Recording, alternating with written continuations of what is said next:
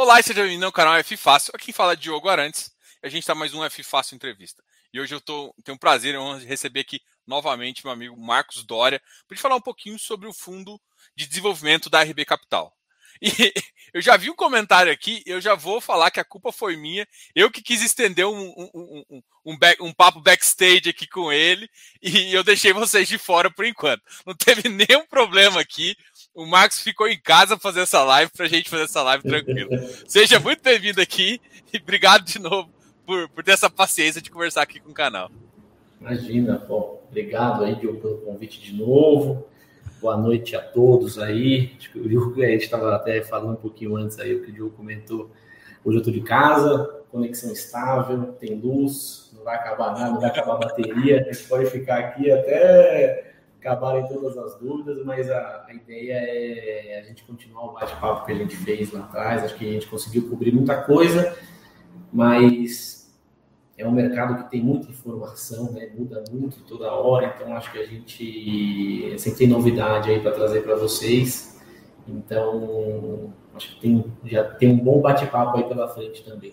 Então, obrigado de novo, Diogo, e, e vamos em frente aí. Não, com certeza. Não, e você sabe que eu vou, vou começar pegando leve em você. Já vou começar Vamos lá. Uh, no esquenta total.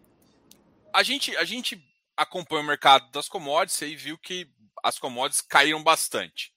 Mas o que eu escuto, e aí eu queria escutar de você que está ali também, já, já, no, já no mercado, ainda vendo como é que está o resultado para o fundo, os, o custo de mão de obra ainda está subindo, ou ele já começa a refletir um pouquinho dessa queda in, inicial uh, de commodities? Já começa a ver aço caindo? Como é que está o custo de obra? E depois a gente vai. Eh, depois o pessoal vai entender por que, que a gente tá, vai começar a pegar nesses detalhes de custo de obra, de venda, porque o cenário deu uma mudadinha da nossa última conversa para agora. Já começou com tudo. É isso aí. é... Bom, vamos lá. Acho que antes de tudo, é importante. A gente já falou, mas acho que vale relembrar aí para todo mundo. É... Via de regra, o, o, qual é a composição, né? Mão de obra acaba representando ali quase metade ou um pouco mais que a metade do custo do INCC quando você para para olhar no indexador, tá? É, a gente falou, né, um pouco ali no último call da composição, o peso que os insumos têm na construção, né, o setor do tijolo ele é, obviamente, muito exposto nos insumos, muitos deles são dolarizados, então aço, concreto, é, aço, cobre, é, alumínio, tudo isso tem um peso ali, tem um fator cambial envolvido, né? O que a gente também está tá passando aí um, um desconto muito grande esse mundo real. E outro ponto importante, que eu acho que até cheguei a comentar, mas eu gosto de comentar isso porque é, é importante, são aqueles insumos que eu chamo de, de, secundários, né? Então, são aqueles que não são utilizados em larga escala no canteiro de obra, mas eles têm participação no, no, na composição do fixador, né? Então, custo de energia elétrica nos altos solos das cemiteiras, o custo do diesel no, no transporte desses insumos, a gente está falando do mercado de tijolo, então você precisa pegar um material e passar para outro local, né, levar para o canteiro de obra, então tudo isso tem um custo. É... Deixa só, deixa só interromper, que é, esse negócio que você falou é, é, é, realmente um detalhe que o pessoal talvez come bola. Eu, a gente estava falando ali do custo do, do, principal ali, mas você está falando do, do, custo do frete, né, para entregar. O frete ele entra numa composição é, também importante, né? O custo frete, o custo energia. Exatamente, o custo, só para você ter uma ideia, a, a, eu não me recordo a, a fonte, tá? Mas eu estava lendo um, um, estudo, uma publicação um dia desses, que o custo do diesel, que muitas vezes é pouco expressivo, né? Geralmente o pessoal fica falando, né, puta, concreto, aço, cobre, alumínio, esquadrilha de, de alumínio, tudo, tudo isso faz a composição ali do mercado primário, da necessidade de insumo para a construção mas tem essa composição, né? E aí eu li uma, uma coisa interessante que o, o diesel mesmo, que geralmente representava 5% da composição do INCC, passou a ser 10%. Né? Então, você vê como muitas vezes essa, esses, esses insumos, essas commodities, elas ficam camufladas dentro do indexador e acabam. É, você fica ali batendo o martelo em cima dos, dos primários, mas o secundário também acaba tendo uma participação, é, puxando para cima também, né? E aí a gente viu bater quase 17% ali em junho, né? Muito ali, maio, junho veio ali na casa dos 2% de LCC. É? Você teve dissídio, acordo coletivo, que pode ter, ter influenciado também, obviamente. E agora, a partir de julho, a gente começou a ver uma subida mais comedida no indexador, né? No INCC, outubro aí chegou abaixo de 15, então a gente está falando de uma redução mais ou menos de 200 bips aí nesse indexador de junho para cá. Acho que é, tentando, mas não respondendo a sua pergunta, acho que assim, acho que ainda é muito cedo para dizer o que vai acontecer, onde a gente vai pode chegar, né? É, ver o comportamento dessa taxa cair aí ao longo dos próximos meses pode mostrar um arrefecimento no custo, né? Mas ao mesmo tempo vale lembrar que esses insumos eles tiveram, alguns deles tiveram um aumento real expressivo, né? Então você pegar ali o INCC batendo 17, você teve produto que chegou a 40% de aumento, 80%, né? Desde o aço até material elétrico, tubo de PVC. Então teve muita coisa ali que subiu é, em ordem real mesmo, né? Teve um aumento real em cima, em cima do INCC. Tá? O, que, o que eu escutei, e aí eu vou aproveitar aqui o seu conhecimento para ajudar, o que eu escutei foi que, por exemplo, teve, por exemplo, os Minas, essas questões, é, depois da pandemia, eles começaram a trabalhar em, em, turnos reduzidos e, tipo, fecharam uma fornalha. Então, teve um impacto grande em relação é, ao material, mas teve um impacto também na redução da capacidade de produção desse material. Então juntou dois aspectos, que foi um aspecto é a commodity, que a gente bate na tecla, e o outro aspecto que a gente chama de, de, de, capacidade produtiva, que acabou sendo diminuído. Eles ainda não decidiram ligar a fornalha, essas coisas assim. E, e parece que ainda não estão decidindo. Então, ainda existe um impacto, né? Não sei se você pode até dizer isso melhor, ainda existe um impacto nas, em, algumas entregas de, de alguns insumos, mesmo eles estabilizando de preço. É, essa, essa conversa, ela, ela já foi tema aí de alguns bate-papos meus assim no mercado e o que a gente viu foi que é, obviamente a gente não sabe ao certo, né? Mas você vê ali uma capacidade produtiva reduzida desde 2017, desde 2016 ali, é, e que não, não vem sendo ali é, retomada, né? Os próprios altos fóruns que a gente comentou aí da, da, das, das cementeiras, às vezes demoram meses para ligar e estar tá em capacidade operacional, né? Então, eu acho que na pandemia isso com certeza ocorreu, você reduziu a capacidade produtiva, com menos capacidade, você tem menos oferta, e menos oferta com demanda ali, é, uma demanda crescente, você acaba tendo uma inflação de custo, não tem jeito. Isso atrelado a, a aumento do custo, né, o, o, o aumento do dólar, é, a demanda correndo igual, você acaba tendo aumento do custo. Não tem muito, muito para onde correr, infelizmente. Né? É, isso é complicado. E a, a, a, em cima dessa de, desse custo que deu uma estabilizada agora, né? Ainda está um pouco alto, igual você falou. O INCC deu uma estabilizada, mas ainda está alto. A gente ainda tem o custo de mão de obra. É, há um tempo atrás a gente estava vendo que essa mão de obra estava não só repassando a inflação, mas também já começa a ter aquela competição de uma obra com a outra, aí você começa a ter aquela, aquele aumento um pouco de salário. Isso já deu uma diminuída agora. Como é que você enxerga isso? Ainda ainda é uma, é uma conversa que se tem com, com, com as construtoras? Como é que tá? A gente sabe, né, que a composição aí representando 50%, o peso da mão de obra é muito relevante para custo do INCC, né? Mas ao mesmo tempo você teve a pandemia, você teve, você tem fatores de desemprego aí histórico que acabam ajudando, é, né, feliz ou infelizmente, acabam ajudando na composição. Então, você acha que é, isso não é um tema recorrente, tá? Nas reuniões que a gente tem ainda, é, não, não, tem nenhum red flag em cima dessa, desse ponto, mas a gente sabe que uma vez que a demanda recupere, o mercado recupere e aí 100%, né, tirando pandemia, tirando tudo, todas essas incertezas que a gente tem aí no médio e curto prazo, é, pode ser um tema que, que venha a ser pauta, assim, né, o custo de mão de obra, com certeza. Mas é, você via mercados pré, mercado pré-pandemia, assim, que, que, aquecendo nesse sentido, né? Não só mão de obra, mas você via faltar maquinário, né? A gente aí com projetos que a gente tinha que reservar maquinário com antecedência, porque faltava no mercado, né? E hoje em dia você, quando você olha o mercado de São Paulo, ele está muito aquecido, tem muito, muito canteiro por aí, muita obra sendo feita, muito projeto sendo lançado. Então, assim, só, só para contextualizar o pessoal, vi algumas perguntas.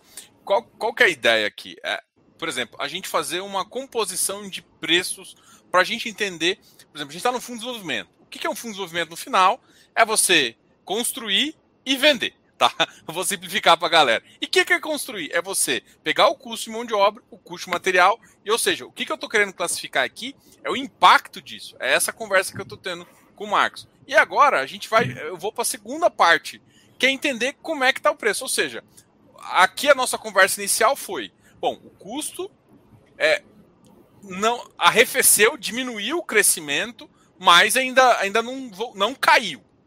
A mão de obra, a mesma coisa. Ó, existe um pouquinho, tá mais. Agora, e como é que estão as vendas? O preço da venda estagnou? Porque o preço da venda tinha crescido bastante ali em janeiro e tudo mais. E, e a velocidade de venda, como é que tá? Acho que da última conversa para agora, o mercado estava muito positivo.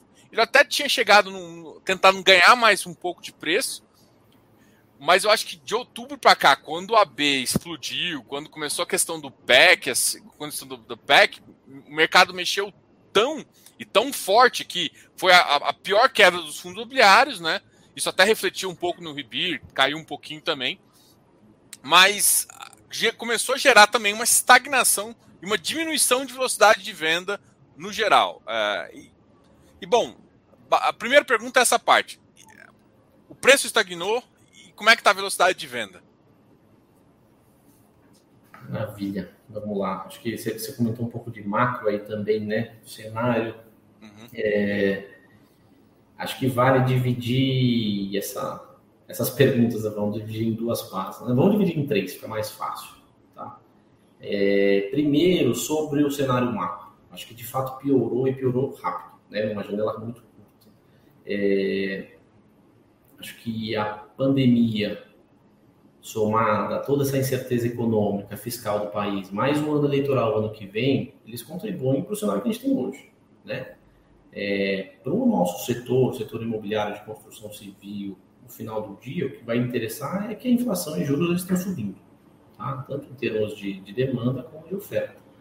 É, isso acaba, né, essa composição de inflação e juros altos, acaba indo para o ponto 2. Né? O, o, o que, que acontece com o mercado?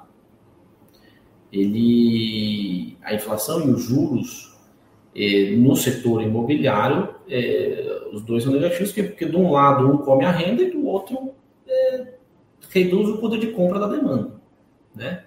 Então, com relação ao desempenho de vendas, a gente, assim, é, até, até, falando um pouco mais geral, né, amplamente, a gente viu que a, demanda, é, a gente não sentiu o aumento relevante de extrato, o aumento de inadimplência nas carteiras, mas o que a gente viu foi que é, até aquela curva que a gente mostra nos nossos relatórios, né, aquela inclinação crescente da curva de venda que a gente vinha tendo ali desde o segundo trimestre desse ano, ela começou a perder força agora em setembro. Né? É, hoje, o que, a gente tem sentido quando a gente fala com os incorporadores, com os times de venda nos estandes, é que o, o, o comprador potencial tem demorado mais para tomar decisão, ele tem voltado mais vezes para o stand, ele tem falado mais vezes com, com, os corretores, ele tem sido mais criterioso na aquisição. Né? Então, essa, essa curva, ela começa, você vê aí, você está mostrando, né, Diogo? Então, aqui, é, o que a gente tenta trazer aqui nesse relatório? Esse acumulado de 12 meses, a gente fica trazendo janelas temporais aí para mostrar. Porque se eu trago só uma informação de venda do mês, é uma informação que pode, assim, pode não representar muita coisa. Às vezes um mês, pega dezembro, é que não está aqui, mas deve estar mais para baixo, mas pega dezembro de, de 20, por exemplo, o número de lançamentos e o número de, de vendas. Ele descolou totalmente da média histórica do, do período e do, dos meses. Então, essa janela temporal de 12 meses, né, são janelas de 12 meses, a gente traz essa curva. E a gente viu que essa curva ela vem, ela né, vinha crescendo, e agora em setembro ela deu uma arrefecida. Tá? É, com relação ao preço, que aí liga lá no ponto 1, lá no, no primeiro ponto do, que a gente estava falando do, do, INCC, né? Eu acho que o mercado como um todo, tá? Isso é mais consenso de mercado, tem tido dificuldade de repassar a alta desses custos. Né? A gente sabe que foi, foi um aumento grande e a, a, a, demanda ela tem um teto que você consegue é, repassar esse custo, né? Chega uma hora que o mercado não consegue mais absorver. Mas, assim, ao mesmo tempo, é inegável o aumento do metro quadrado em algumas regiões de venda, né? algumas regiões de, de, de São Paulo. Né? O, o, metro quadrado ali ele, ele caminhou muito, né? um, um mercado com demanda mais aquecida. Eu acho que assim, o mercado ele vai repassar o quanto ele conseguir do, do custo. Né? Isso porque você precisa passar, senão você perde margem, o teu negócio acaba ficando menos rentável, muitas vezes para de fazer sentido. Né? Você precisa postergar lançamento, precisa rever o projeto, reconceituar o produto. Mas acho que o mercado ele vai tentar repassar o, o, o quanto ele conseguir do aumento enquanto a demanda tiver compradora. Né? Eu acho que é, é, é, mais nessa linha mesmo. Tá? Tem uma pergunta aqui que, que eu acho que eu acho que ela, ela é simples de responder o RBIR pode ser impactado pela Selic é, e 200, é, 2022 desafiador, vendas tenderem a cair. Essa parte de vendas tenderem a cair você já, você já uh, explicou um pouco. Essa segunda parte eu acho legal. Assim. Existiria alguma chance de ter de fazer uma emissão no futuro para cobrir custos e imprevistos? Vamos lá. É... Pode deixar na tela aí, Diogo, só porque eu vou ler uma, claro. uma parte depois eu ler a outra. Acho que de vendas, é, é o que você falou, né? eu já respondi. Eu estou olhando para cá porque tem uma segunda tela, tá? Que eu estou vendo você. É, pode ser impactado pela Selic em 2022. Acho que assim, com certeza 2022 ele, ele pode ser desafiador pela, pelo, pelas incertezas que a gente tem aí pela frente, pelo eleitoral, pelo, por essa pandemia interminável, né? Acho que muita coisa melhorou, mas a gente nunca sabe é, o que, que, vai acontecer. Aí nova variante aparece no mercado, no, mercado, no, no noticiário aí é, todo dia. Então, assim, eu acho que 2022 ele pode ser desafiador sim, né? Mas a gente tem que lembrar, até estava falando isso numa reunião hoje, é, que esse é um mercado de ciclo longo, né? 2022 a gente está aí com, com 14 projetos no fundo, é, muitos deles lançando no primeiro trimestre, no primeiro semestre, né? Primeiro trimestre de 2022. A gente tem muita água pela frente, né? Tem muito chão aí, então eu acho que por se tratar do mercado de ciclo longo, a gente ainda vai lançar, vai ter obra e, e esse, esse, essa piora, essa incerteza sendo pontual, ela pode diminuir a atividade do, do setor, mas não é que não vai acabar. Né? Eu acho que ele pode passar por um solavanco aqui, mas ele já se mostrou resiliente em outros períodos e eu não vejo como grande preocupação. Assim, é, logicamente que a gente tem que acompanhar, ninguém tem bola de cristal, mas se tudo for mais incerteza, mais ruído do que de fato o fundamento mostra, eu acho que esse mercado ele tem, né, como falei, é ciclo longo, então ele ele tem uma boa janela para se recuperar de se 2022 for um ano desafiador, tá? É, o impacto da Selic, com certeza esse isso acaba impactando, né? Seja pelo receio do comprador, por ele perder, perder o poder de compra, né? Apesar de que ele, o cara que compra na planta, ele tem que, na minha visão, o cara tem que se preocupar muito mais com o INCC, né? Porque a parcela dele vai sendo corrigida pelo INCC até ele tomar o financiamento, e aí vai demorar aí pelo menos dois anos, né? Então eu enxergaria aqui um, o risco para o comprador muito mais na, na casa do INCC do que da Selic, mas ele mas assusta todo mundo, né? Querendo ou não, a Selic ela é o, é o, é o guidance do, do valor do dinheiro para o mercado, para todo mundo, né? Então, é, de fato, o mercado pode ficar um pouco mais é, sensível com relação a isso. O que pega também na ponta passiva, é, muitos projetos sendo feitos aí pelo, pelo SFH, SFH, né? Então, ele toma recurso ali da caderneta de poupança e aí tomar o financiamento, às vezes aumenta a Selic, vai aumentar a taxa de financiamento, né? Se o cara toma ali é, poupança mais, enfim, é, você tem um aumento da taxa de financiamento com esse aumento do, da Selic, tá? Ah, show. E, e, ah, e a, a, segunda, vamos lá. A segunda, existiria alguma chance de ter demissão? Uh, não, não, não, assim, eu nunca vou falar não, não existe essa chance, obviamente, mas a gente é muito diligente aqui na RB, né? A gente, quando você, só para vocês entenderem o conceito, né? Quando você entra em um projeto de equity, é, automaticamente nós aqui é, reservamos uma parcela, apesar de você tornar esse real muitas vezes ineficiente, você precisa salvaguardar é, o cotista ao mesmo tempo. Então a gente, assim como administrador, nós gestores aqui também temos um dever fiduciário. Né? Então quando a gente faz o investimento ali no equity, onde você está assim exposto no, no estouro de obra, na velocidade de vendas, no preço de vendas, a gente está incorporando com, com o developer, a gente tem uma, um fundo de reserva para estouro de obra, né, para eventuais intercorrências que venham acontecendo no meio do caminho, que a gente sabe que esse setor ele pode ter uma surpresa ou outra e o, e o ciclo, né, a surpresa pode não vir agora, mas vir daqui dois, três anos. Então a gente sempre, o racional de investimento, ele sempre é balizado por essa por esse essa, essa memória de cálculo, né? Eu pego um pedaço do dinheiro, coloco ali no projeto, mas eu sempre automaticamente preciso destinar uma parcela ali para eventualidades, tá? Então eu não vou falar que ah não não existe, mas é, é muito é, é improvável, tá? Acho que essa é a acho que essa é a principal mensagem. A gente sempre trabalha, apesar do fundo aí ter mais é, quatro anos, né? Quatro anos e pouquinho, a gente sempre trabalha aí com o horizonte é, sendo é, conservador. Tá? Não, com certeza. É, agora vamos, vamos assim, já, já entrando um pouquinho é, no, no fundo, né? Assim, 70% do fundo está alocado, né? Segundo conforme o último relatório. É, eu acho que é a pergunta que muita gente quer fazer. Quando que terminam essas locações? E, e esse cenário pior implica em resultados mais ajustados?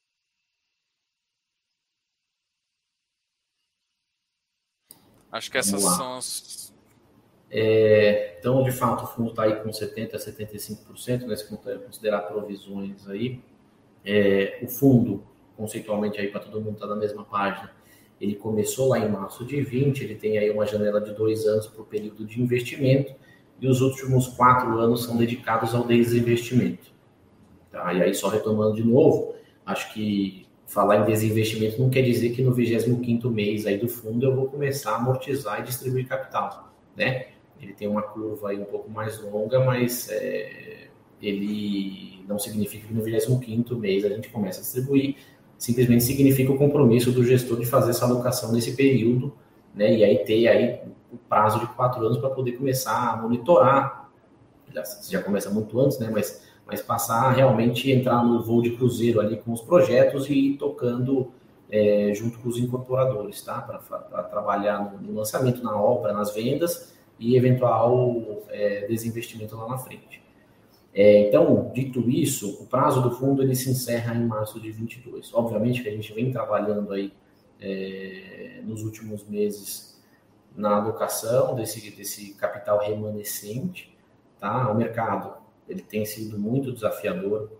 É, a gente hoje está olhando muito mais operações de permuta, tá? Para o fundo, até por uma simetria aqui de carteira, o fundo está bem posicionado em equity, já então a gente acha que é, o fundo ele pode e comportaria muito bem operações de permuta, é, mas o mercado ele tem se mostrado desafiador, né? Tanto na parte de, de dos incorporadores às vezes estarem segurando um pouco mais projeto, é, né, o mercado não desaquecendo, mas ele está aquecendo numa velocidade menor e, e, e, a, e, a, preferência por permuta, né? Então a gente está hoje olhando operações é, de permuta que muitas vezes o mercado é, acaba não não, não, não conseguindo chegar no mesmo parâmetro que a gente, né? É, né, nessa, nessa alocação, né? Porque no final do dia, hoje, o fundo, o RBIR, ele é um, ele é um fundo híbrido, ele tem aí as teses de permuta e equity, mas no final do dia, nossa, o nosso, nosso bolso é equity, né? A gente trabalha aqui para retornar é, o capital com, com parâmetro de equity, né? Até por isso que o nosso hurdle é, acaba sendo um pouco mais, mais alto e a gente tem trabalhado para é, solidificar essa tese. Então, o mercado, a gente tem demorado um pouco mais, tem trabalhado, assim, a gente nunca parou de ver pipeline, a gente olha é, pipeline todos os dias, né? a gente está pelo menos com é, de, do primeiro semestre para cá, a gente tem olhado aí pelo menos uma média de oito, nove projetos por mês, tá? Mas é um mercado que é, formação diária, né, compra de terreno, diligência, tem terreno que você olha, a conta fecha, mas o terreno cai porque o vendedor está com uma tem uma insegurança jurídica naquele, naquele investimento que é melhor não, não você não faz alocação, né, não passa na diligência, não, não vai fazer. Então tem uma série de desafios inerentes do, do desse mercado de, de aquisição originação de terreno, mas hoje o nosso foco aqui, o nosso, a nossa ideia é firmar e é, concretizar essas alocações, ou então ter esses compromissos de investimento feito o quanto antes, tá? Legal. Tem uma pergunta aqui que eu acho bem legal aqui, que ele abrange é, a parte, até que você comentou, então, pô, preferencialmente agora permuta, né? Permuta financeira? Permuta financeira. E assim, é. Boa noite. Assim, é não tem... Desculpa, Diogo, não, só, só para... É, o, no, o, nosso mandato a gente pode fazer tanto pergunta física como financeira, tá? Mas é, hoje a, a estrutura que a gente tem é, na maioria dos nossos investimentos é aquela pergunta física, né, que acho que a gente conversou, conversou no último call com constituição do consórcio, eu adquirindo a SP terrenista, ou então terreno, e aí constituindo a SP terrenista e criando um consórcio junto com a SP incorporadora. Mas é isso aí. É, eu acho que nessa linha até que faz sentido essa pergunta aqui.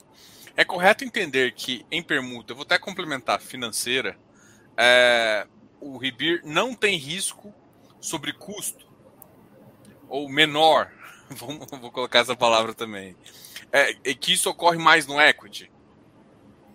Perfeito, o raciocínio está corretíssimo. Assim, o, o, o, quando você constitui a permuta, ela, ela tem as suas particularidades, é, você tem uma exposição, né, um risco menor, até por isso que você consegue exigir do incorporador um retorno menor, né, porque o risco é muito menor, você não participa da, você não, você não co-incorpora ali, né? Você não está na SPA incorporadora. Então, você não tem um eventual risco de estouro de obra, né? Você não é solidário com essas despesas. É... O que você está assim exposto é, eventualmente, aquela velocidade de vendas. Né? Você, você tenta se blindar ali né? nas nossas operações de permuta. A gente se blinda com alguns gatilhos de reajuste de permuta para que o meu retorno seja o mesmo. Né? Então, eu vou rodar ali uma viabilidade, eu vou tomar como partido aquelas premissas né, do projeto e vou chegar no percentual do VGV que eu preciso é, para que faça sentido aqui de investimento, né, numa, numa taxa X que eu julgo que seja satisfatória para esse fundo e para esse ativo. Né? Então, no, primeiro momento, o que acontecer ali, depois, até pré-lançamento, a gente faz um novo a gente recalcula essa taxa, vê o que, que mudou, às vezes o preço mudou, às vezes o produto mudou, aumentou a área privativa, então muita coisa pode mudar. E aí, a partir desse momento, você tem uma janela é, de, de atualização dessa pergunta. Né? Para quê? Para que a minha taxa de retorno seja a constante. O resto pode mudar, mas a minha taxa não. Então eu vou fazer a conta sempre de trás para frente. Se eu preciso, se hoje o cenário é esse, e eu preciso desse retorno, o que, que precisa acontecer com o VGV na minha participação? Quanto que eu preciso aumentar, o quanto que eu preciso diminuir? Enfim, meu retorno sempre vai ser estável. Tá? Então, só por esse ponto, a, a, a, o projeto de permuta ele já é mais seguro. Né? Ele, assim, ele, ele não, é, não, é, que seja mais seguro, você tem todo o risco do, do, do setor, né? do, do, mercado como um todo. É, mas ele, você está menos exposto aos riscos de incorporação ali, né? de estouro de obra, é, enfim, acho que em linhas gerais é isso, tá? É. Aí, aí a gente entra já numa segunda pergunta, é, por exemplo, velocidade de venda em tipos diferentes de imóveis. A gente tem imóvel para o público A, B, C, D. É, aí, é, até isso, por isso a gente consegue até ver o número de quartos, se é estúdio, se não é, a região de São Paulo qual que você acha que apresenta melhor tio? A gente até conversou um pouquinho isso também da última vez, tá? Ah, só que assim, faz sentido a gente perguntar agora também, porque o cenário mudou. Então, toda vez que a gente fica mais defensivo, é, o que eu imagino que acontece, e, e, o fundo, de certa forma, é meio protegido em relação a isso, pelo, pelo tipo de ativo que você já tem no portfólio, é você procurar em classes que sentem menos em termos de poder aquisitivo, né? que a, o INCC vai afetar menos, que não que às vezes até nem procura tanto SFH, essas, é, esse tipo de produto assim. É, como é que você enxerga isso? É assim mesmo ou não? Tem como. Ah, existem outros mecanismos que as construtoras fazem, elas pegam parte, além do financiamento SFH, elas fazem financiamento interno para também ajudar, porque, porque o que acontece é o INCC cresce muito rápido, no final a dívida fica maior e a renda da pessoa está mais comprometida, porque normalmente não cresce na mesma velocidade. E aí no final o cara não consegue financiar os 400 mil, só consegue financiar 350. E pode, para algumas pessoas, começa a ser deal breaker e outras não. Então, existe algum mecanismo que fazer e, e também qual público melhor? Então, acho que eu fiz umas três perguntas ao mesmo tempo aqui. Primeiro de público, né? Qual público você prefere em relação a público tier? O fundo está protegido em relação a isso e qual mecanismo tem também nesse cenário mais desafiador aí é, das construtoras para evitar esse descasamento no final, na hora que ele tiver que fazer o repasse? Tá, vamos lá. Eu acho que esse me complicou. Não, qualquer vamos coisa eu faço de novo, faço, faço por parte. Vamos é, pegar primeiro vamos, falar vamos da classe. Eu vou, é. eu, vou, eu, vou, eu, vou, eu, vou, eu vou falar o que eu tenho na minha cabeça pela, pelo que você me perguntou e aí se a gente vai complementando, tá? É, na tua pergunta de tire, de público, eu vou, eu vou dar um passo atrás mais conceitual, tá? Que acho que é importante. É, acho que quando você olha um projeto, você sempre tem que olhar uma composição de indicador, né? Obviamente, é, quando você vai tomar essa decisão de investimento. Obviamente que a taxa de retorno né, ativa é super importante, mas ela sozinha, é, em projeto, às vezes com duration curta ou com uma exposição baixa, ela pode não te dizer tudo o que você precisa saber ali para a tomada dessa decisão.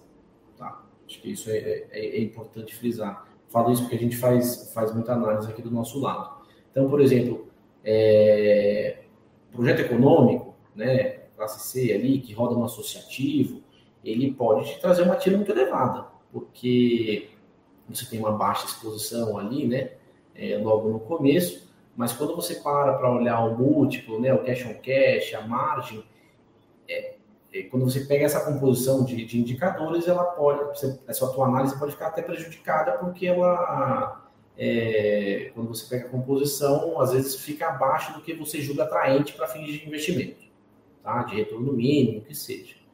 É, ao mesmo tempo, o inverso também é verdadeiro. Né? Se você só olha múltiplo margem, que são indicadores atemporais, às vezes sua análise também vai ficar prejudicada, porque você não vai estar olhando o tiro. Então, e a tira ela consegue ali precificar o tempo também, né? O quanto tempo você vai demorar para ter aquele retorno e quanto que ele vai sair. Então, acho que do nosso lado, quando eu falo de indicadores aqui, é, a gente sempre olha esses três, olha mais alguns outros e roda vários cenários com várias variáveis diferentes para a gente chegar numa decisão de investimento que a gente esteja confortável, tá? É, falando sobre o público, é, assim, acho que produto voltado para público A a mais, né, eles tendem a comportar maior elasticidade de preço, né? Eles sentem menos solavanco da, da economia e eles têm aquela resiliência de preço ao ponto que tem aquela até aquela velha máxima, né? Que se você acerta o produto certo na região certa, você consegue romper barreira de preço, né? Então, ao mesmo tempo, são produtos com demanda escassa, né? É... A então, velocidade assim, de venda é mais devagar, normalmente. A velocidade de vendas é mais devagar, o público ele é muito mais seleto, você tem que trabalhar, você tem que ter uma equipe de vendas muito bem treinada, preparada, porque o público é menor, é mais difícil de chegar, e quando você chega, aquela venda, aquela conversão, ela né, precisa estar num nível satisfatório. A gente sabe que produtos com maior metragem, de cheques maiores, eles têm uma curva de vendas é, com outro tipo de inclinação, né? É, às vezes são produtos pequenos, boutique, com cheque alto, onde você precisa buscar o, o, o, comprador de forma mais assertiva. É, muitas vezes esse tipo de público não quer esperar dois anos para construir, o cara vai comprar quando já tiver ali é, com a estrutura pronta, né, que já consiga começar a vislumbrar o projeto de arquitetura para a unidade dele. Então, é, é, é, difícil você falar o que, que é melhor, né? Para mim, pode parecer é, meio é, uma resposta genérica, mas para mim a diversificação é a melhor coisa, né? Porque pô, se eu investo num projeto econômico que me dá uma, uma, uma exposição baixa, melhora minha tira ali, me devolve capital antes, é, e ao mesmo tempo eu tenho um projeto de alto padrão, altíssimo padrão, mais arrojado, que eu vou correr mais risco às vezes, né? É, eu acho que essa composição dos dois é o que traz o melhor benefício, né? Quando você diversifica, não só invisto ali num produto de num produto econômico também não invisto só no produto de altíssimo padrão, né? É, acho que às vezes o que vale falar também assim, em termos de risco, né? Então, alto padrão tem esse risco, né? Essa, essa venda mais demorada, público mais difícil de atingir. E o, o, o, produto econômico, ele, ele tem a tua margem comprimida ali, né? Ainda mais com o aumento do custo, que a gente estava falando, né? O custo ele vai subir para todo mundo. Né? O, o aço, o concreto, o cobre, ele custa igual para todo mundo. A diferença é que no projeto econômico você tem teu preço ali no teto e você tem elasticidade menor de preço de venda. Então, muitas vezes esse projeto ele pode sair prejudicado num, num, cenário onde você tem um aumento de custo contínuo, né? Tua margem ali pode ficar muito prejudicada. É, então, assim, acho que ambos têm os seus riscos. É, se você parar friamente para olhar TIR, apesar de eu ter falado isso, né? Essa composição para mim é o, é o, ideal. Quando você olha para a TIR, geralmente a TIR ela, ela, é melhor quando você tem exposição menor, né? É, então, geralmente, quando você olha projetos para friamente para analisar, eu vou olhar um projeto econômico, vou olhar um projeto SFH normal ali, é, é, um projeto de médio alto, alto padrão. Provavelmente aquele projeto econômico ele vai ter um tiro maior. É, mas o, o, não quer dizer quando você olha a composição faça sentido. Ou o inverso também é verdadeiro. Às vezes, puta, a tira está boa, a margem está boa, o múltiplo está satisfatório. Então depende muito da, que dessa composição e da e, e, e a diversificação para mim eu acho que é o, é o ideal, tá? Não olharia um, um, indicador só e, e olhar somente uma classe de ativo. E você acha que, por exemplo, eu acho que citando até voltando à pergunta, é, que por exemplo, nesses econômicos, se tivesse descasamento final na hora do repasse, existe alguma coisa que as consultoras podem fazer para minimizar e entrar em SFH, entrar no, no, por exemplo, Minha Casa Minha Vida? É, existe alguma coisa nesse sentido que para que isso, ou seja, que esse descasamento entre, tipo, por exemplo, a renda da pessoa não ter crescido tanto quanto o INCC, no final a dívida ser tão grande que não, não cabe no orçamento da pessoa do financiamento em si, né? Aí o cara às vezes tem que financiar parte com, com a construtora. Existe alguma coisa que o fundo pode fazer para ajudar? Ou... acho que o que o fundo pode fazer, eu acho que não, né? O fundo ele pode contribuir ali do lado do, do projeto enquanto sócio e tentar trazer o que tem de experiência, o que já viveu aí a, a casa como um todo, é, para tentar trazer eventuais alternativas para a resolução disso, né? Mas obviamente que às vezes sobra ali aquele pedaço que a gente até chama de prosoluto ali no final do dia, que às vezes tem que ir atrás, tem que renegociar, tem que ampliar ali um é, a, a, horizonte de pagamento, mas é, é, o risco que se corre, né? É um dos riscos da, da, da incorporação aí. Legal. Agora, vamos falar, vamos voltar agora para o fundo e a apresentação dos resultados cotistas. É, como é que você, que você enxerga que seja a melhor forma, assim, por exemplo, pô, assim que terminar a alocação, é, é possível a gente ver já a TIR, eu acho que a TIR do projeto, eu sempre conversei é, com, com o time de vocês, sempre foi uma, uma questão, né? TIR de projeto é complicado porque acaba que o cara sabe o preço que ele entrou, mas TIR, uma TIR nominal ali de entrada, olha, para quem, quem já faz conta, eu já faço algumas contas, naquele, naquele preço gerencial que vocês deixam, já tem uma tira implícita ali, né? É, para quem para meio entendedora que lá já tem uma tira implícita. Mas como, como é que vocês vão fazer com essa apresentação após esse negócio? Começa, vão também já deixar um número lá mais bonitinho? Vão conseguir separar por projeto? Como é que vocês enxergam relações? Assim, a gente tenta trazer o máximo de informação para o cotista, né? Isso não só para o RB, tá? Para todos os fundos aqui, desenvolvimento residencial, a gente sempre tenta fornecer o máximo de informação, porque a gente gosta do, do acompanhamento, né? A gente gosta de passar novidade, puta, mudou a perspectiva de fachada, é, uma foto nova, ali, imagem nova, a gente coloca no relatório, você pode ver até o relatório, sei lá, uns 40 páginas, 40 e poucas páginas, Então a gente tenta trazer o máximo de conteúdo para os cotistas. É, tem algumas coisas que são informações mais sensíveis, que são informações estratégicas, né? Então, preço do metro quadrado, quanto que a gente vai largar, é, a tira de cada projeto, né? Muitas vezes isso você tem parte terceira relacionada, às vezes tem um incorporador ali que ele tem uma sensibilidade naquele projeto, é estratégico para ele, ele não quer fornecer, ou muitas vezes as condições comerciais é, que a gente firmou com o incorporador é, ao fornecer essas informações de forma individual, acabam né, ficando expostas ali, a gente pode sair não prejudicado, mas você tem a tua, a tua estratégia ali é, exposta, né? Mas no final do dia, jogo, acho que assim que acabar o período de investimento, tiver todo, todo o capital alocado, todo o portfólio formado, a ideia é que a gente passe a, a informar essa tira, né? A, a, previsibilidade de tiro mesmo, e assim, é, essa tira ela vai andar, ela vai, ela vai ter oscilação, né? A gente é, é bom que ela tenha oscilação, porque isso quer dizer que a gente está olhando o projeto, todos os projetos mês a mês, é, a gente tem uma equipe dedicada a isso, então a gente é, atualiza os fluxos todo mês junto com os incorporadores, é, critica esses fluxos, revê. Então, isso faz parte do nosso trabalho é, rotineiro aqui, todo dia a gente faz isso e todo dia a gente olha esses fluxos e assim, é, a ideia é que a gente passe esse indicador sim, e aí ele vai ficar oscilando ali, né? A gente tem anos pela frente, mas é, quanto a gente conseguir passar de informação para o petista, a gente acha é, ótimo essa transparência. Tá? Legal, vou pegar mais uma pergunta aqui, que eu acho que tem um pouco a ver. Aqui, ó. É, boa noite. O que acontece se não alocar no prazo estipulado? Amortiza aos cotistas?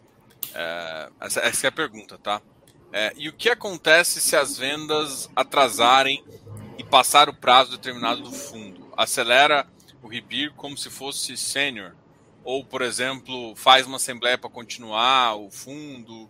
Quais são as, as questões legais que, a, que envolvem essas duas? eu, eu vou. Deixa eu só pensar aqui numa outra forma, porque o, o fato ficou que está te tampando aqui. Se quiser que eu volte, você me fala que eu volto aqui.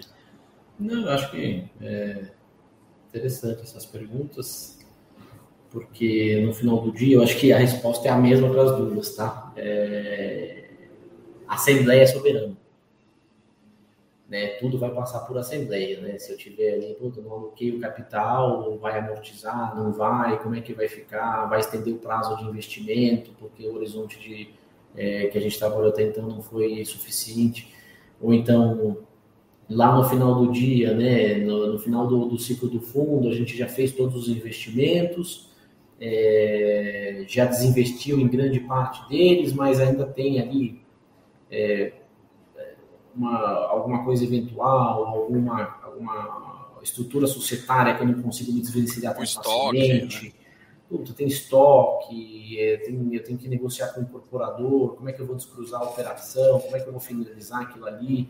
É, essa parte, a estrutura societária também ela é super complexa, né? A gente, obviamente, que é, tem gatilhos de saída, previsibilidade de venda, liquidação do estoque junto a todos os incorporadores, mas fato é que o risco existe, às vezes pode não, não casar com o horizonte ali, né? Na largada, obviamente que tudo está é, tá em linha, mas com o andar ali do, do fundo, com o andar do setor, a gente pode ter ali uma, uma, uma eventual assembleia para acabar, ou então, puta, acaba antes, conseguiu liquidar todo o estoque, conseguiu vender tudo, já conseguiu quitar todo, todo, todo o repasse para os bancos nas SPS, já liquidamos, saímos da sociedade, fizemos a venda de todas as SPS, conseguimos sair, aí consegue encerrar, obviamente, né? Isso é o que a gente espera. Mas se preciso for, se a gente vislumbrar que é, o fundo ali lá no final, né, não, tiver um horizonte bem definido, isso, assim como a primeira pergunta, isso sempre é levado para a Assembleia, tá? Sempre,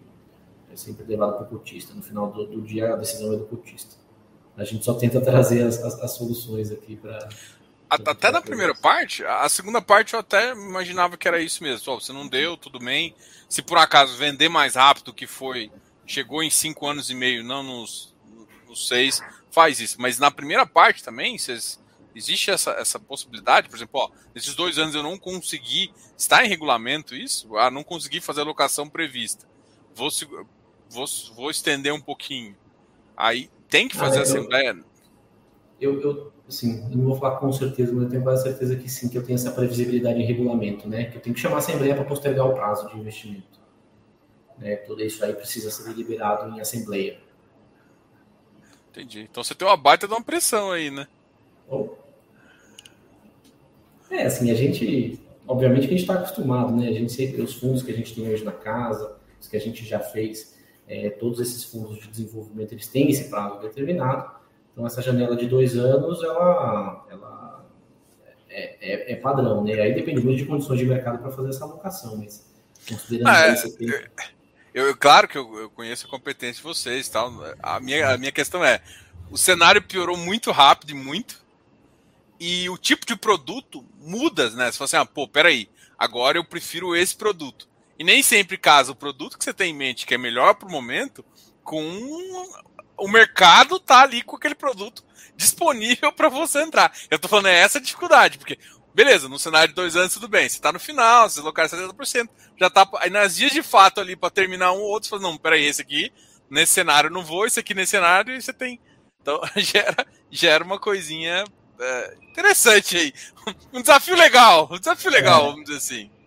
É, por isso que a gente acaba olhando aí, né, oito, nove projetos e, e, sei lá, fazer dois, né, faz um, dois, três, né, então você sempre trabalha com, com, com um pipeline grande é, em diferentes estágios, né, então tem terreno que está opcionado, tem terreno que está sendo originado, tem terreno que está dentro da incorporadora, você vai fazer uma operação ali de perguntas, às vezes cash out, né, ou reembolsar o incorporador, então você tem um horizonte grande, porque é exatamente isso, você tem esse risco, né, operação pode cair de um dia para o outro. Isso, é, isso não é tão incomum. É incomum, mas não é tão incomum. Legal. Antes até da gente entrar, que eu quero falar um pouquinho dos projetos, lançamentos e tal, mas eu vou fazer uma pergunta aqui em relação a novos produtos, né? É, vocês pensam em fazer novos nesse produto, por exemplo, ah, terminou essa fase de investimento, que é onde você eu sei que você faz o acompanhamento, faz um bom acompanhamento, mas é onde você mais tem dor de cabeça nessa fase de investimento. Passa um ano, vocês conseguem montar um outro produto para criar um novo ciclo de investimento e o acompanhamento você consegue tocar com o time tranquilo e, e resolvendo essas coisas. É, como é que você enxerga? Porque assim, vocês fizeram. Esse talvez, se eu não me engano, foi o primeiro produto para investidor geral e com uma oferta 400. Eu estou errado? É, eu não vou me lembrar que tipo de foi de oferta, mas o RBDS, que é o Residencial 2, a gente tem um fundo pulverizado, tá? É, mas ele saiu lá em 2010. Então, de fato, não vou lembrar, mas é um fundo pulverizado, é, assim, parecido passivo aí do fundo com, com o RB. Tá? Então, aí a pergunta é, como é que vocês pensam, a, vocês, RB, como é que vocês pensam os próximos? Gostei desse tipo de produto, Gostei dos investidores gerais, dos cotistas, porque é um cotista diferente, né? É, às vezes não entende algumas coisas, premissas básicas antes de investir. Lá no final, quando esse produto aqui estiver acabando, vai entrar um monte de gente. Quando a, o dividend yield subir demais, vai entrar um monte de gente que não vai entender o que, que funciona e depois vai ficar te perguntando. Então, como é que hoje você enxerga? Esse é o. Vamos fazer mais produtos desse? Esse vai ser filho único? Como é que vocês enxergam hoje o mercado? Ou não, a gente já está acostumado, já tem um time, enfim. Eu acho que em, em termos do, do, do, passivo, de, quando eu falo passivo, né, os, dos investidores, dos cotistas, a gente está super acostumado, né? A gente, é, é que eu falei, a gente sempre tenta trazer o máximo de informações, obviamente que sempre tem uma informação ali que precisa de um esclarecimento adicional por parte de algum cotista, mas a gente está super à disposição, a gente tem um time de RI aqui que que sempre está à frente dessas demandas e acabam direcionando aí para cada unidade de negócio. Tá? Então, em termos do, do, do, do, do investidor, isso não tem problema nenhum para a gente. É, é, é, até legal ver esse interesse né, do, do, do dos cotistas. É, na ponta ativa, a gente sempre está olhando coisa, né? A gente sempre está estudando coisa nova, sempre está vendo estratégia nova, está sempre vendo como a gente pode melhorar os nossos, as nossas estruturas atuais, né? Então a gente está assim olhando é, produto novo. É, tem teses, né, que a gente já vem estudando há algum tempo, né? e aí eventualmente a gente vai começar a testar mercado, mas é, ainda está numa fase um pouco preliminar, a gente está. Tá, eu brinco cada hora, um é advogado do diabo aqui, né? A gente fica ali se provocando para ver o que, que sai, né? O que, que pode, o que, que, pode ser, o que, que pode dar errado, né? o produto para de pé, essa tese funciona, e aí é, a ideia é que a gente tenha um produto, aí de repente no primeiro, é, vai, vamos falar primeiro semestre, dessa no primeiro trimestre, mas no primeiro semestre aí uma tese é, não só desenvolvimento, mas é uma tese que comporte mais estratégias ligadas ao residencial. Tá? Acho que a princípio é isso que eu consigo compartilhar com vocês aí, mas assim que evoluir a gente a gente vai vai abrindo informações com certeza. E em termos de público geral, mais qualificado? Geral. Inicialmente geral, geral né? Eu acho que faz super sentido. Legal, isso é bom. Ó, eu vou, eu vou fazer uma pergunta do Eleu, que na verdade eu também penso, eu penso exatamente isso. Tá? Já pensaram em um FI residencial misto? Constrói, aluga, vende uma parte, desenvolve para renda?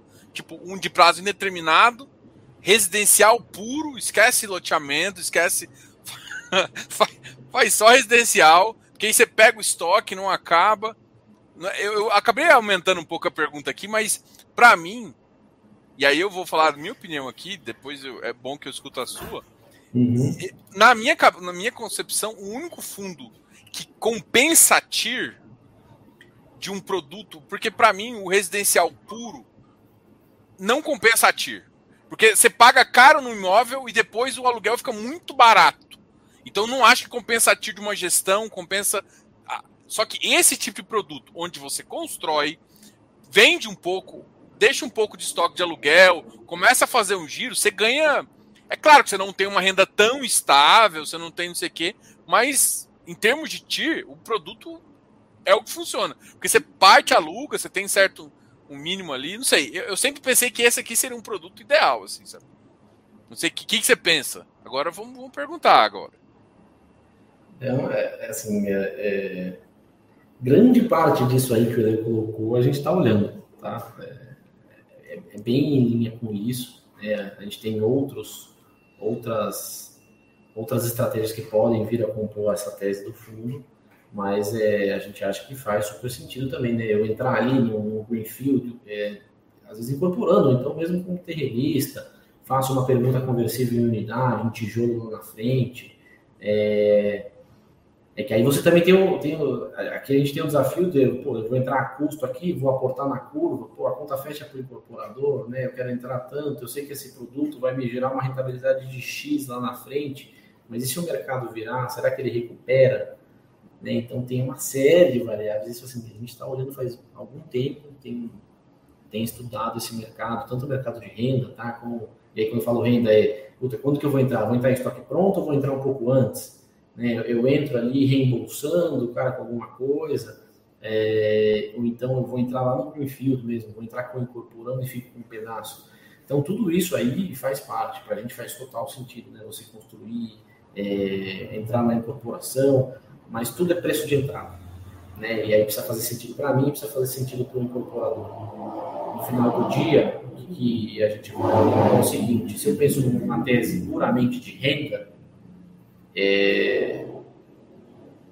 E aí, quando eu falo, quando eu falo desenvolvimento, o investidor ouve tiro. Quando eu falo renda, ele ouve yield. Né? Então, qual é a melhor composição disso? Né? Qual é o melhor momento de entrada para eu poder chegar lá, converter isso em unidade, começar a operar? Qual é essa curva de maturação dessa unidade pronta? Né? Para eu poder atingir um break-even da operação de renda. Então, tudo isso a gente está tá analisando, está fazendo conta. É, mas a gente acha que é um mercado, assim, falando do mercado de renda, tá? Que no final do dia aquele estoque, um produto perene, com prazo indeterminado que você consiga girar. Puta, às vezes eu consegui ali é, uma valorização imobiliária naquele ativo, revendo, giro capital, reciclo ativo, reciclo portfólio. Então, é uma tese que faz super sentido, obviamente que ela depende de muitas variáveis macro da economia né, é, ali para você conseguir. A gente sabe historicamente a rentabilidade que tem um ativo para renda residencial E aí isso precisa estar sempre muito condicionado com a expectativa do investidor. Né? Não adianta formatar aqui, costurar um acordo com vários incorporadores, fazer um pipeline super bacana, se no final do dia não está em linha com o que o investidor espera. Né? Você acaba frustrando ali tanto a ponta do developer, como a nossa, como a do cotista. Então a gente está pensando muito nesse produto para que ele saia com uma cara é, muito estratégica, né? uma solução, como a gente sente muito da dor do incorporador do equity, é, para que eles tenham uma solução ali para o incorporador, que seja um ganha-ganha na relação, e que eu consiga é, otimizar o meu recurso ali, aquele capital, ele consiga entrar sendo eficiente e que ele consiga é, eventualmente converter em alguma unidade, algum estoque, é, para que eu consiga fazer isso de forma perene, né? Esse, esse, esse real ele vire, ele vire é, perene no fundo. Legal. É, já estão envolvidos, a gente já está com o Ribir com 14 projetos, né? E teve lançamento agora uh, do Aurora e do Raro, Raro Perdizes, né? Se eu não me engano. É, como é que foi o lançamento? Foi abaixo? Eu sei que é complicado falar, porque às vezes você. Mas assim, foi abaixo, acima da expectativa? Foi dentro da expectativa? Como é que. Assim, porque é lançamento justamente nesse momento mais complicado, né? Eu acho que essa, essa é o tipo de pergunta. Fala um, aí você pode usar isso, falar um pouco de cada um dos projetos, né? Um pouco das particularidades ali deles e fala também como foi esse lançamento, como foi a recepção do mercado. Você foi no coquetel?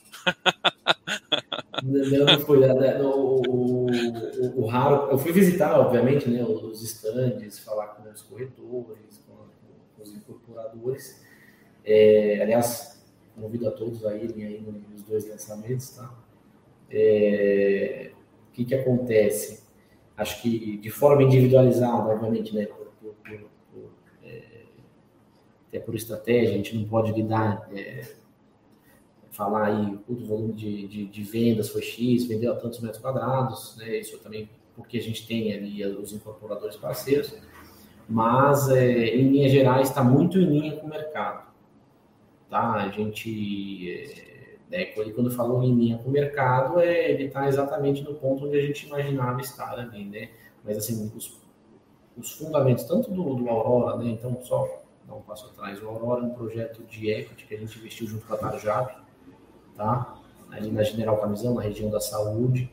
É, Tarjab é uma casa que faz, é, atua muito, há muito tempo nessa região, na, na, na saúde, Vila Clementina, Vila Mariana, é, tem muito conhecimento da região, é um produto ali com umas 70, 76, eu não me recordo agora o número de unidades, mas é um produto é, voltado ali para aquela região, né? ele, ele, ele, conversa muito bem onde ele está, né? é produto para a família, e, e, ele foi em linha com o mercado, o preço também ele foi satisfatório, e agora sim, acho que é, é fazer o trabalho de, de conseguir tracionar vendas mesmo, acompanhar o metro quadrado, negociar bem com o cliente, para que a gente tenha um, uma curva de venda satisfatória. Né? O Raro Perdiz, a mesma coisa. São produtos diferentes, né? Enquanto a Aurora está ali no, no, no, no, bairro da Saúde, não sei quem conhece São Paulo, mas ele está ali no, no, bairro da Saúde, na Zona Sul. É, o Raro Perdizes que a gente fez também é equity, a gente está ali com a Banks, é, que é um incorporador também super atuante em São Paulo, tem projeto, tem o Parque Global aqui é, na, na, Marginal, é, atua é, na Zona Sul, no Oeste. Esse produto aqui fica ali também na, na Rua Vanderlei, é, próximo da Rua da Avenida Sumaré. É um produto menor, com 30 unidades, são, são unidades com metragens maiores, né? um produto ali é, boutique, né? porque são poucas unidades, unidades maiores, então também é um público que a gente sabia que ia demorar ali um pouco mais, a curva ia ser um pouco mais inclinada, né? É, um pouco mais flat, mas é, ele tem se mostrado, assim, até me surpreendeu o, o, a conversão de vendas. Tá? Então, acho que ali a gente também conseguiu sair com um preço super competitivo e satisfatório em termos de, de, de business plan também. Tá? E, obviamente que a gente tem muita água para rolar aqui, tem muito chão para caminhar, mas a gente a gente está bem satisfeito com, com, ambos os produtos. E devemos, aí, só, só dando um spoiler agora, a gente é. ainda sai esse ano com mais um lançamento do Verso Jardins ali com a Yu, que a gente também é equity aqui na Alameda Santos. É um produto aí também com VGV de 200 milhões, o stand já está aberto, decorado, e a gente também está bem confiante nesse produto. Legal, isso é sempre muito importante. Um bombar de venda aí. É isso aí, é isso aí. com, com totalmente viés aqui. Bom, eu, eu dei duas novidades aqui no, no, no seu relatório. É, não sei se é exatamente novidade, assim, mas eu achei bem interessante comentar. É, é essa, essa abertura evolutiva do estoque, de estoque e vendas, né? Eu queria que você é, explicasse um pouquinho para a gente, é, até para o pessoal entender, ou seja, parece que no, no, quarto trimestre teve bastante lançamento, né? Lançamento é, teve, teve uma, uma força de, de, de, lançamento aqui no final. As vendas continuaram aumentando, mas parece que diminuiu um pouco o ritmo. É, como é que você, enxerga aí? O que, que, que, que é interessante analisar desse, dessas duas informações? Depois a gente vai mostrar da parte de obra também, que eu achei bem legal. A gente não comentou, Diogo, do Club Line, que ele lançou agora em outubro também. É um produto ali na, na São Judas, na Jabaquara, até por eu sei porque eu estou olhando o gráfico aqui, esse aumento foi até decorrente dele, tá? Mas o fazendo aqui, dando um passo atrás, o Club Line São Judas também é um produto de equity que a gente lançou junto com a Vilco ali no Jabaquara, na rua Tupinás. É, um produto com 706 unidades, então é um produto grande, é, mas ele ficou também super bacana. Ele tem uma área de lazer é, assim, muito bem elaborada e construída, né, construída em termos de conceituação ali pela Vilco. E a ideia é, é, é, como se fosse um clube mesmo, né? Então são, são 700 unidades. Você tem né, HMP, NR, né, não, não residenciais, estúdios, um, dois dormitórios, lojas. E, mas ele conta com uma área de lazer muito interessante.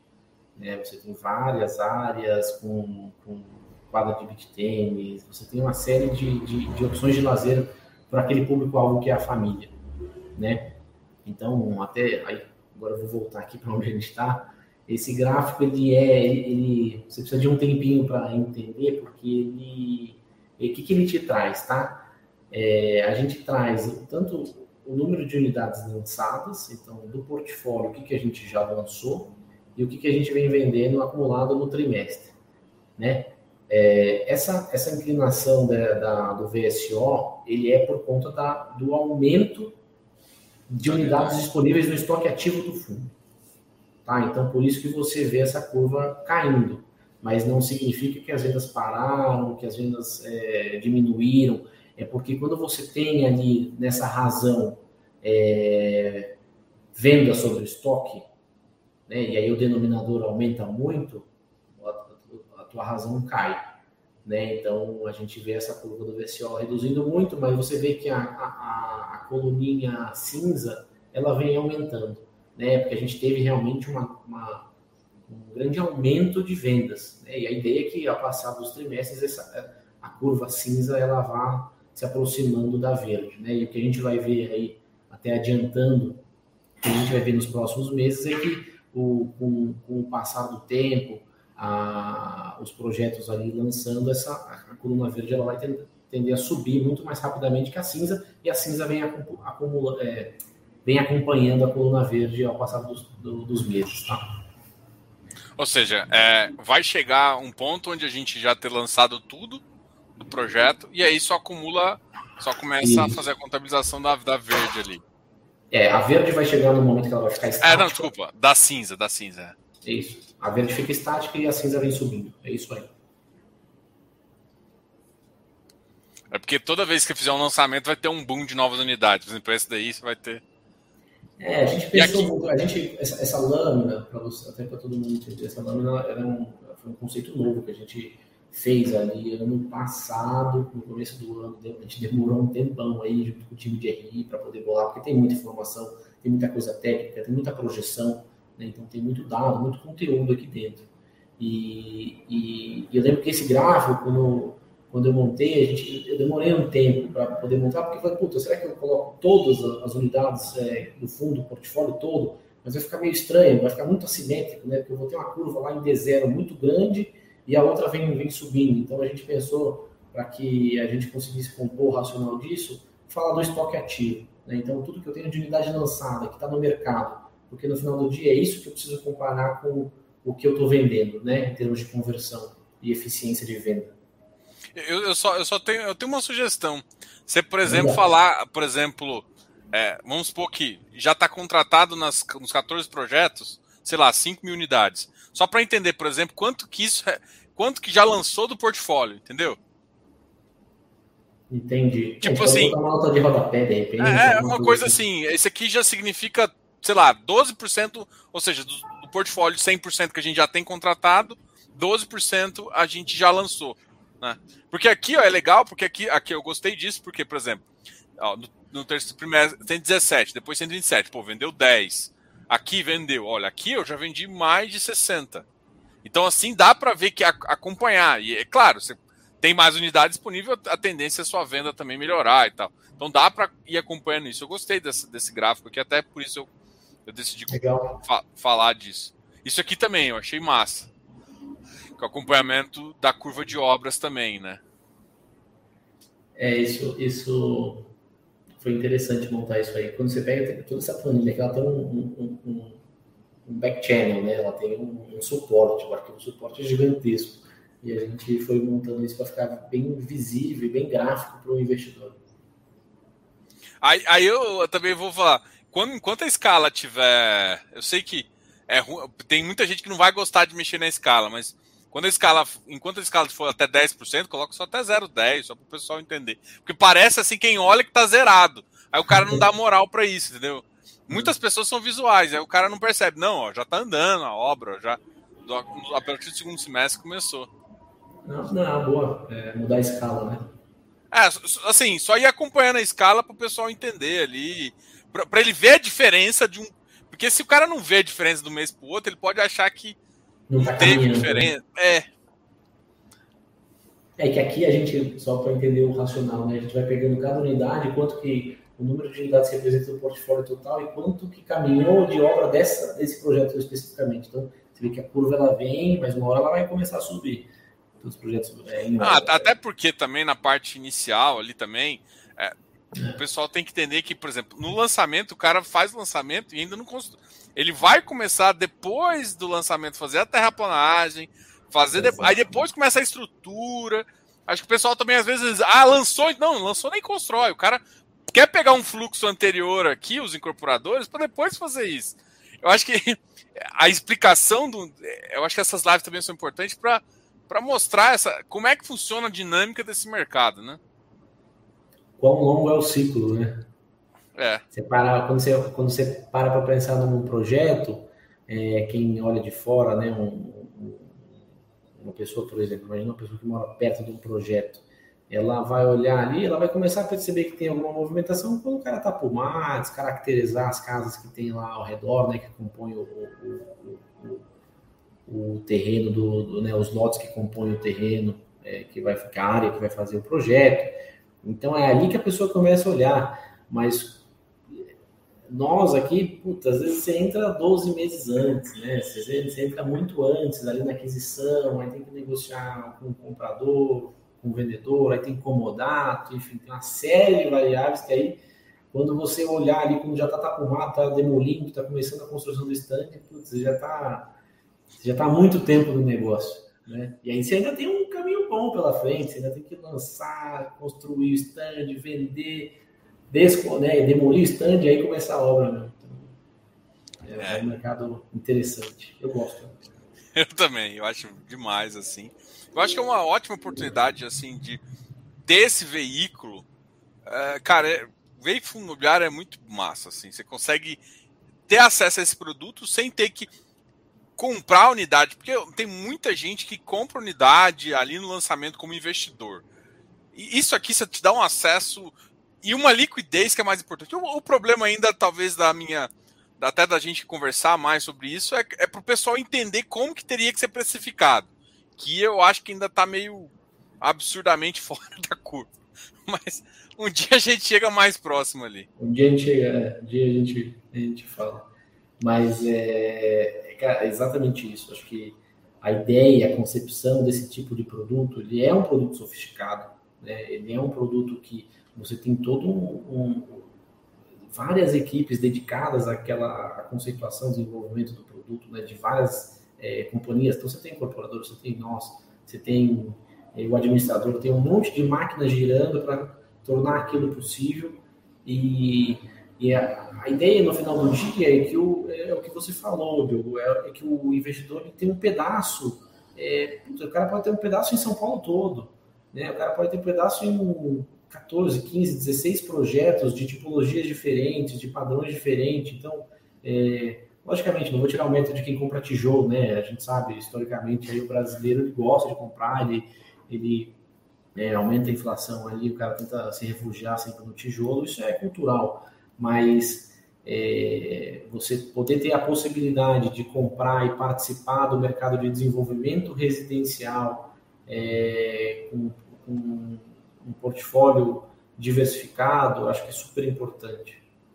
Ah, eu, eu falo isso porque, por exemplo, o cara que compra isso, se ele carregar até o final, no final ele vai ter que pegar esse ativo, pagar o ITBI para virar uma matrícula. Pra, e depois, quando o condomínio está montando, ele tem que pagar um mó caramba, porque tem aquela uma taxa de montagem de condomínio. Tudo isso, o cara às vezes não conta na. E depois, se ele for vender, tem que pagar a corretagem. Então, a vantagem de um produto assim é que você entra e sai dele muito mais rápido. Assim, eu, eu gosto, eu, eu acho que investir. É claro que vamos supor que tem um, a gente com mais, muita gente com outro portfólio, um portfólio maior. Pode, por exemplo, eu acho que vocês ainda vão ficar mais restritos em São Paulo, que eu acho que é o maior mercado, o entendimento de vocês. Tem, muita gente faz isso aqui em Goiânia, Brasília, BH, que são mercados também grandes, e isso ainda, ainda não tem o tamanho de, de, de produto para fazer. Espero que um dia tenha, tá? Mas é, o, o cara tem facilidades do, do produto que eu acho que quem, quem lida com isso tem, tem que administrar e é mais complicado. Muito mais, né? Ainda mais se você compra um produto, você não vai flipar no mercado, tudo, vou manter para renda. Tem custo de condomínio, você tem às vezes inadimplência do cara que vai locar, é, você tem manutenção, você tem depreciação, então você tem uma série de variáveis que muitas vezes você não põe na ponta do lápis, mas faz muita diferença. No final. Marcos, muito obrigado pela conversa. Eu acho que a gente vai voltar a conversar certamente. A gente lá, mais ou menos metade do ano que vem, a gente marca uma nova conversa, vai estar tudo alocado. Já vamos, já vamos ter, tudo lançado. Tudo lançado, já vai começar, já, aí já começa a fazer aquela segunda parte da pergunta. Quando que vai cair meu primeiro dividend yield? é, é isso aí. Mas muito obrigado aí pela conversa. A gente volta a conversar outras horas. Vou deixar você falar as últimas palavras também para a gente encerrar aqui. Obrigado de novo a RB e todo mundo aí, Suzy e todas as meninas lá para que ajudaram a gente a, a, a ter essa conversa e, e, e, sempre me ajudam a trazer o pessoal da RB aqui. Legal, excelente. Acho que pô, quem tem que agradecer sou eu aqui pelo espaço, pela oportunidade não só de falar do fundo, mas de falar de mercado. É, acho que é uma coisa que eu falei na, na, na última. É, eu acho que esse tipo de comunicação ela é super importante né, para a gente trazer a realidade, externar o que, que a gente enxerga, as nossas preocupações, o que a gente está vendo de cenário para o mercado, como que ele funciona, como é que ele é regulado. Então, tem uma série de, de coisas que, às vezes, é, esse tipo de fundo, é que a gente fala, né, Diogo? Esse tipo de fundo, ele é um fundo, ele, é, ele é diferente do que você vê, não é trivial, né? Ele tem essa estrutura sofisticada mesmo. É, e ele é importante esse bate-papo porque você acaba trazendo mais informação para o mercado, né? Que muitas vezes é difícil de achar, é, que você não consegue ele ter uma informação é, precisa do que, que é, qual é o racional do gestor, é, o mercado de incorporação. Então, do meu lado, agradeço você pelo convite e a gente fica à disposição também para bater outro bate-papo aí no futuro. E fico à disposição aqui do meu lado para eventuais dúvidas, enfim tiver aí, ou então, é o que você comentou, né? Você lendo ali o, o a lâmina, o, o relatório, surge ali, às vezes, é, sugestões, o que, que, pode melhorar. Isso a gente está super aberto, tem um canal de RI aí com o investidor, exatamente para isso, para que a gente consiga melhorando cada vez mais a comunicação com, com todo mundo, tá? Então, agradeço aí a oportunidade e ficamos à disposição. Ah, com certeza. Obrigado, pessoal. Obrigado a todo mundo aí que tem, tem assistindo. Não esquece de deixar um like aqui, se inscrever no canal. Ah, todas as informações da, do site uh, da RB, as informações que, que você conseguem achar, incluindo o e-mail, fica na descrição aqui do vídeo, então qualquer dúvida pode entrar. Ou deixe nos comentários aqui também, se quiser fazer uma pergunta, eu posso ajudar vocês a fazerem essa ponte aí. Obrigado a todo mundo. Maravilha. Tchau, pessoal. Até a próxima, Marcos. Tchau, tchau.